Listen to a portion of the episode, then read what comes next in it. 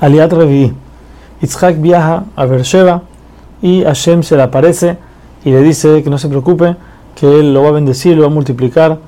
Entonces Yitzhak construye un altar para agradecer a Kosh y sus sirvientes cavan un pozo y encuentran agua.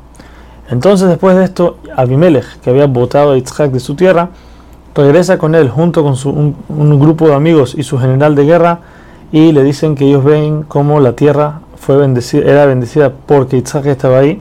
Entonces ellos quieren reforzar de vuelta el pacto que ya hizo Abraham con Abimelech. Anteriormente quieren reforzar ese pacto. A lo que Isaac les dice, les reclama que ellos lo votaron de su tierra, lo odiaron, pero de todas formas él acepta el pacto.